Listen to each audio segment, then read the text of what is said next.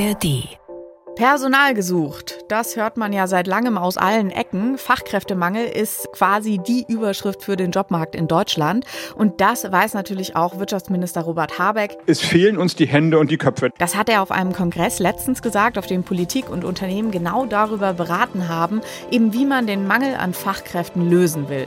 Und auch Arbeitsminister Hubertus Heil hat nochmal betont, wie wichtig es ist, da jetzt endlich mal voranzukommen. Ich habe vor kurzem einen schönen Satz gelesen wollen es gut, aber machen es krasser. Zur gleichen Zeit aber krankt die Wirtschaft, Unternehmen wollen Leute entlassen. Erst gestern kam ja die Nachricht von der Bundesagentur für Arbeit, mehr Arbeitslose, weniger offene Stellen. Wie passt das denn bitte zum Fachkräftemangel? Müssen wir uns also wirklich Sorgen machen um unsere Jobs und kickt diese allgemeine Wirtschaftskrise jetzt wirklich am Arbeitsmarkt? Das wisst ihr in 10 Minuten nach dieser Folge und damit hi, ich bin Melanie Böff und das ist 10 Minuten Wirtschaft. Von uns gibt es Montag bis Freitag eine neue Folge in der ARD Audiothek und überall sonst, wo ihr gerne Podcasts hört. Und darüber spreche ich jetzt mit meinem Kollegen Markus Plettendorf aus der NR Info Wirtschaftsredaktion. Der ist jetzt hier bei mir. Hi Markus. Hallo Melanie. Also schlägt diese Konjunkturflaute, von der wir ja immer wieder sprechen, jetzt auch wirklich auf den Arbeitsmarkt durch? Na, eine ganz klare Antwort kann ich dir da nicht geben. Ja und nein ist richtig. Ähm, gucken wir uns vielleicht erstmal die aktuelle Zahl an. Die Zahl der Arbeitslosen, die hat sich zwar erhöht um 8000 auf etwas mehr als 2,8 Millionen. Das ist jetzt aber kein dramatischer Anstieg. Und äh, die Arbeitslosenquote, die hat sozusagen nicht mal gezuckt, die ist bei 6,1 Prozent gleich geblieben. Schauen wir uns jetzt aber mal nicht den Vormonat, sondern das Vorjahr an im Vergleich zum äh, Februar 2023. Da haben wir etwas mehr als 190.000 Arbeitslose mehr. Also das ist, ist schon etwas deutlicher. Aber ein klareres Indiz für die schwächelnde Konjunktur, das ist die Tatsache, dass die Nachfrage von Unternehmen nach neuen Arbeitskräften nachlässt, weiterhin nachlässt. Also man kann alles in allem, glaube ich, sagen, dass der Arbeitsmarkt nach wie vor sehr, sehr robust dasteht, man Bremsspuren aber durchaus schon sehen kann. Du hast ja die sinkende Nachfrage nach Arbeitskräften jetzt gerade erwähnt. Ähm, wie ist das denn angesichts äh, Fachkräftemangel, ähm, verzweifelte Personalsuche? Das ist ja wirklich bei vielen Betrieben Realität. Wie ist das alles zu erklären? Ja, Vorsicht Statistikfalle, sage ich da immer. Ähm, nur weil jetzt in der Summe über alle Jobs, die angeboten werden, weniger offene Stellen im Angebot sind, dann heißt das ja nicht, dass nicht trotzdem noch viele, viele Betriebe und auch speziell einzelne Branchen weiterhin händeringend suchen. In der Pflege ist das der Fall, bei der Bahn zum Beispiel. Aktuell beobachtet die Bundesagentur für Arbeit, dass Jobangebote vor allem im Gastgewerbe, in der Kommunikation und im verarbeitenden Gewerbe weniger werden werden. Mhm. Man kann, glaube ich, sagen, die Unternehmen insgesamt und generell, die sind gerade deutlich zögerlicher geworden mit Neueinstellungen.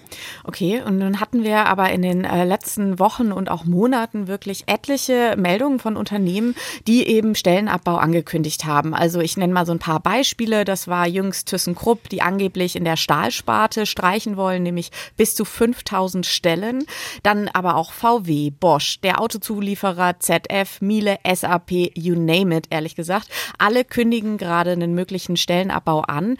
Ähm, Markus, wie schätzt du das ein? Kann uns da am Ende wirklich so eine Art Massenentlassung drohen und die Arbeitslosenzahlen von knapp fünf Millionen wie Anfang des Jahrhunderts? Ist sowas, äh, so ein Szenario denkbar oder zu, zu weit? Also ich plädiere dafür, sich solche Meldungen immer ein bisschen genauer und differenziert mhm. anzugucken, bevor man da jetzt äh, irgendeine Panik von Massenarbeitslosigkeit aufkommen lässt. Auch wenn die Zahlen natürlich immer gewaltig klingen. 5000 hier, 10.000 da. ThyssenKrupp zum Beispiel hat die 5000 Entlassungen in den Bereich der Spekulationen zurückgewiesen. Mhm. Und äh, nicht alle Unternehmen, die einen Stellenabbau ankündigen, werden am Ende auch weniger Mitarbeitende haben. Beispiel SAP. Die haben angekündigt, rund 8000 Stellen zu streichen die suchen auf der anderen Seite aber Fachkräfte im KI-Bereich. Also wie viel Stellen das am Ende wirklich weniger insgesamt sind, äh, das bleibt abzuwarten. Mhm, also es verschiebt sich viel mehr es können Verschiebungen sein, es kann natürlich auch natürliche Fluktuation sein, dass Stellen einfach nicht nachbesetzt werden und jetzt nicht Leute einfach auf die Straße gesetzt werden. Mhm. Und auch auf die Branchen und die Unternehmen muss man noch mal ein bisschen genauer gucken. Also alle, die gerade einen Stellenabbau im größeren Stil erwägen, das sind vorwiegend große, global agierende Konzerne. Die versuchen, ihre Strukturen zu verändern. Die passen Geschäftsmodelle gerade an. Die straffen die eigene Organisation, um wettbewerbsfähig zu bleiben oder wieder zu werden. Das können wir beim Chemiekonzern Bayer gerade ganz gut beobachten. Okay, es gibt aber ja in der Tat noch mehr Industriebereiche, die vor äh, richtig großen Veränderungen gerade stehen, beziehungsweise sie schon durchlaufen. Also ich denke da natürlich klar an die Autobranche.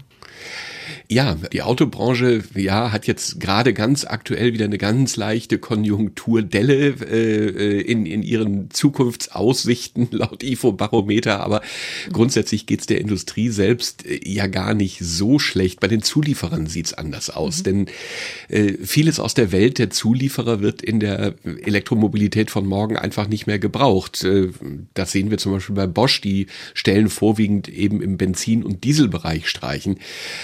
Was man aber sagen kann, vielleicht so über alle Branchen hinweg, äh, gibt es ein paar Faktoren, die im Moment äh, belasten. Das ist die schwache Konjunktur, das ist die Inflation, auch wenn die jetzt gerade ein deutliches Stück zurückgegangen ist, aber die der vergangenen Monate. Wir haben die gestiegenen Energie- und Rohstoffkosten und auch ein Thema, die gestiegenen Zinsen. Das heißt, Kredite sind teurer. All das belastet Betriebsergebnisse. Und äh, ja gut, wenn man Rendite erwirtschaften muss, auch um Aktionäre zu befriedigen, dann muss man eventuell an den Kostenschrauben drehen und eine der ganz großen Kostenschrauben, äh, das ist halt eben immer auch das Personal. Nochmal vielleicht konkreter nachgefragt, Markus, 8000 Stellen hier, 12.000 Stellen da. In der Summe klingt das, finde ich, dann doch nach einem deutlichen Anstieg eventuell der Arbeitslosenzahl, oder? Das wäre wahrscheinlich auch so, wenn wir nicht zu wenig nachrückende Arbeitskräfte für die in Rente gehende Babyboomer-Generation hätten. Also allein die Demografie wirkt jetzt hier ein Stück weit dagegen. Und wie gerade schon gesagt, viele Unternehmen wollen jetzt auch niemanden aktiv rausschmeißen, sondern die wollen früh verrenten, die wollen umschulen für andere Aufgaben. Äh, also die große Massenentlassung die sieht im Moment eigentlich niemand. Das Institut für Arbeitsmarkt und Berufsforschung hat in seiner letzten Prognose einen Anstieg der Arbeitslosigkeit zwar prognostiziert für dieses Jahr, aber um 60.000 und nicht um 600.000 mhm. oder mehr. Und auch ganz aktuell zeigt das entsprechende Arbeitsmarktbarometer dieses Instituts jetzt keine bevorstehenden Entlassungswellen an. Okay, und wird das so bleiben aus deiner Sicht? Jetzt muss ich wieder mit die berühmte Glaskugel holen. Das ist ja jedes Mal so.